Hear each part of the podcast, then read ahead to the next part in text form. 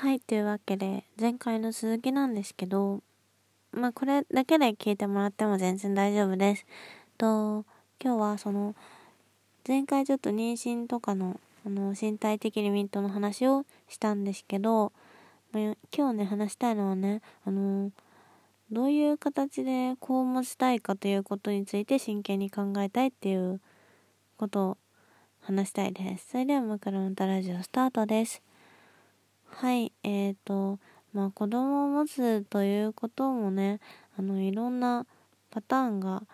あるじゃないですか。まあ一般的に、なんて言うんだろうな、その、あの、生命保険のパンフレットで見るような感じだと、あの、素敵な人と出会って結婚して、なんか子供が生まれてみたいなのが、まあ一般的なんじゃないのかなって思うんですけど、まあ私もそういう過程で、生まれ育ちました。のでそんな方がね多いのかなって思うんですけどまあいろんな多分形があるじゃないですか。子供を持つっていうことは。でそれがねあの選べるのがなんか女性の特権なのかなってね私は思っていることがあって。でっていうのもさそのなんだろう。まあなんかその、まあ倫理とか完全に無視しちゃえば、なんか誰の子供を持ってもいいわけでしょ？だから、なんて言うんだろう、その、まあだから結婚は別にメリメリットじゃない、リミットがないじゃないですか。でも、と、前のラジオトークでもちょっと話したんですけど、出産に関しては結構、あの、身体的なリミットが大きくってなんかそこのことをまず考えなくちゃいけないっていうのがあってだからそのまあ20代のうちに出産するのが一番ベターというか、うん、もし自分がねその自分で子供を作りたいって思うんだったら多分30せいぜいその32ぐらいまでに子供を産んでおいた方がいいのかなって思うんですけどまあだからそういった意味で言うと、まあ、なんか一番やっぱいいのはさそのもう信頼できるもうなんか最高なパートナーを見つけてでその人と出会って結婚してでまあ子供を授かってっていうのがまあなんだろう。まあ多分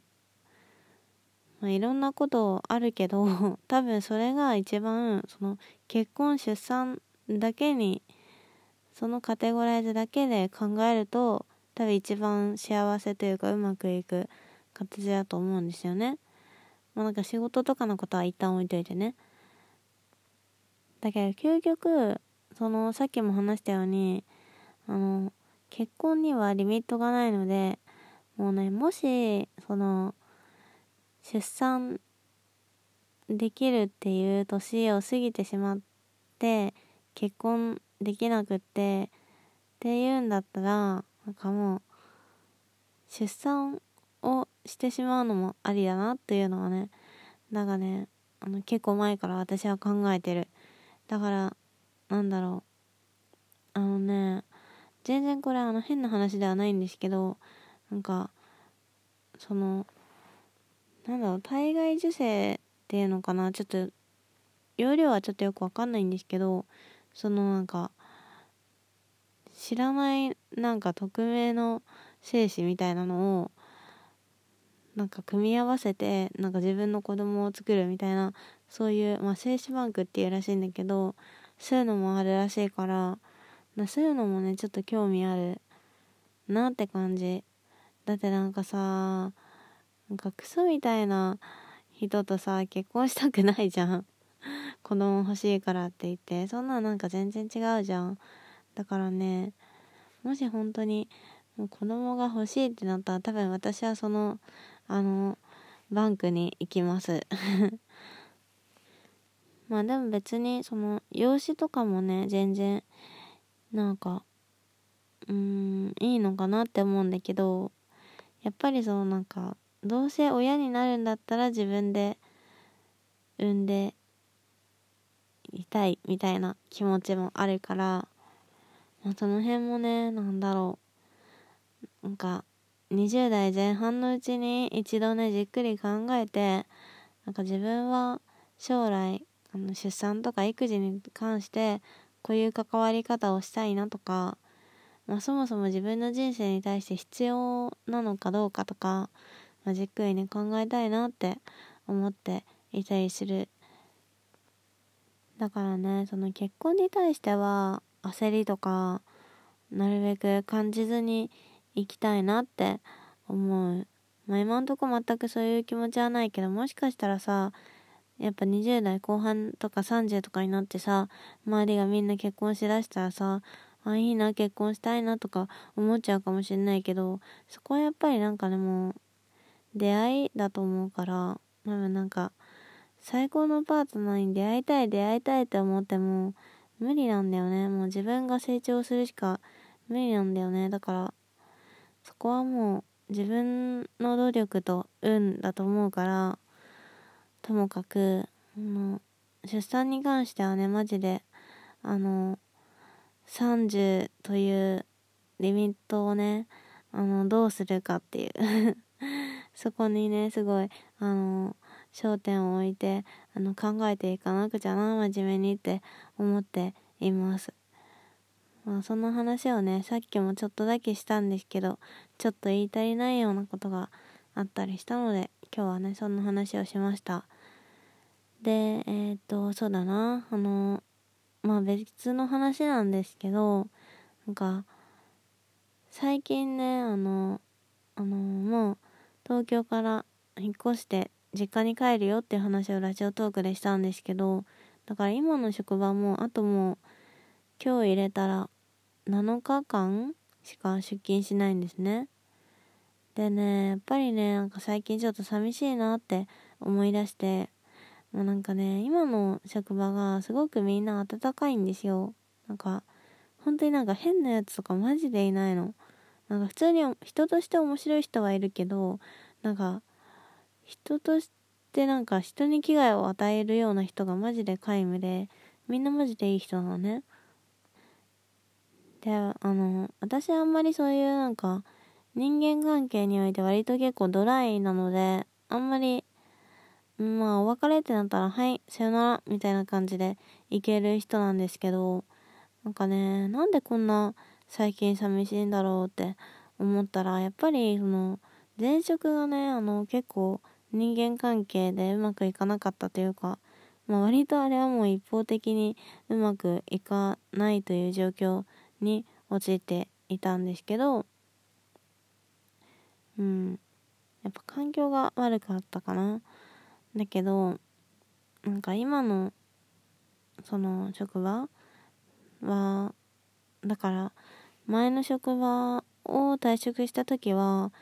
やっぱりもうなんか会社とか組織に対してなんか不信感というかむしろもうなんか嫌悪感みたいなものも抱いていてだから今の職場に来た時も結構なんかツンツンしてて私はなんか弱みを見せちゃいけないみたいな。強く出なくちゃなんか舐められてそういうなんかなんかパワハラとか受けるのもダメだから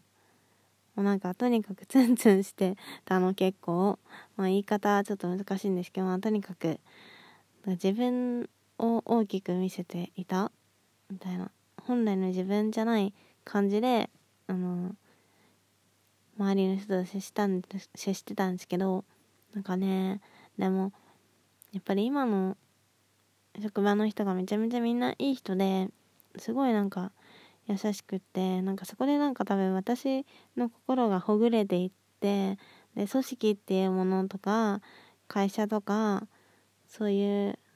なんだろうそういう4 5 0代の方とか、まあ、なんかいろんな世代の人と接して会社とか組織って別になんかいろんな場所があるんだなって思ってなんかそれをねあの体現したことがねうん一番でかい。なんかちゃんと経験してそのいろんな会社があっていい会社もあるっていうことを実感したっていうのは多分本当になんか自分の経験上とってもプラスになったのね。だからそういった意味でなんかそういった思い出があるからさやっぱりこの人間関係を終了してしまうのがすごく寂しいなって思っています。そうだからなんか最近もねなんかいつもの景色とかがなんかジーンとくる。なんか仕事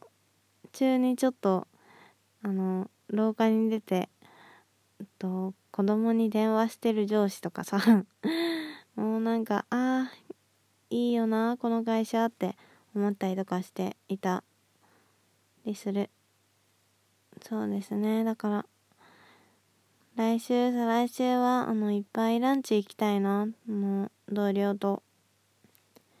そんな感じですね。今日も聞いてくださり本当に本当にありがとうございました。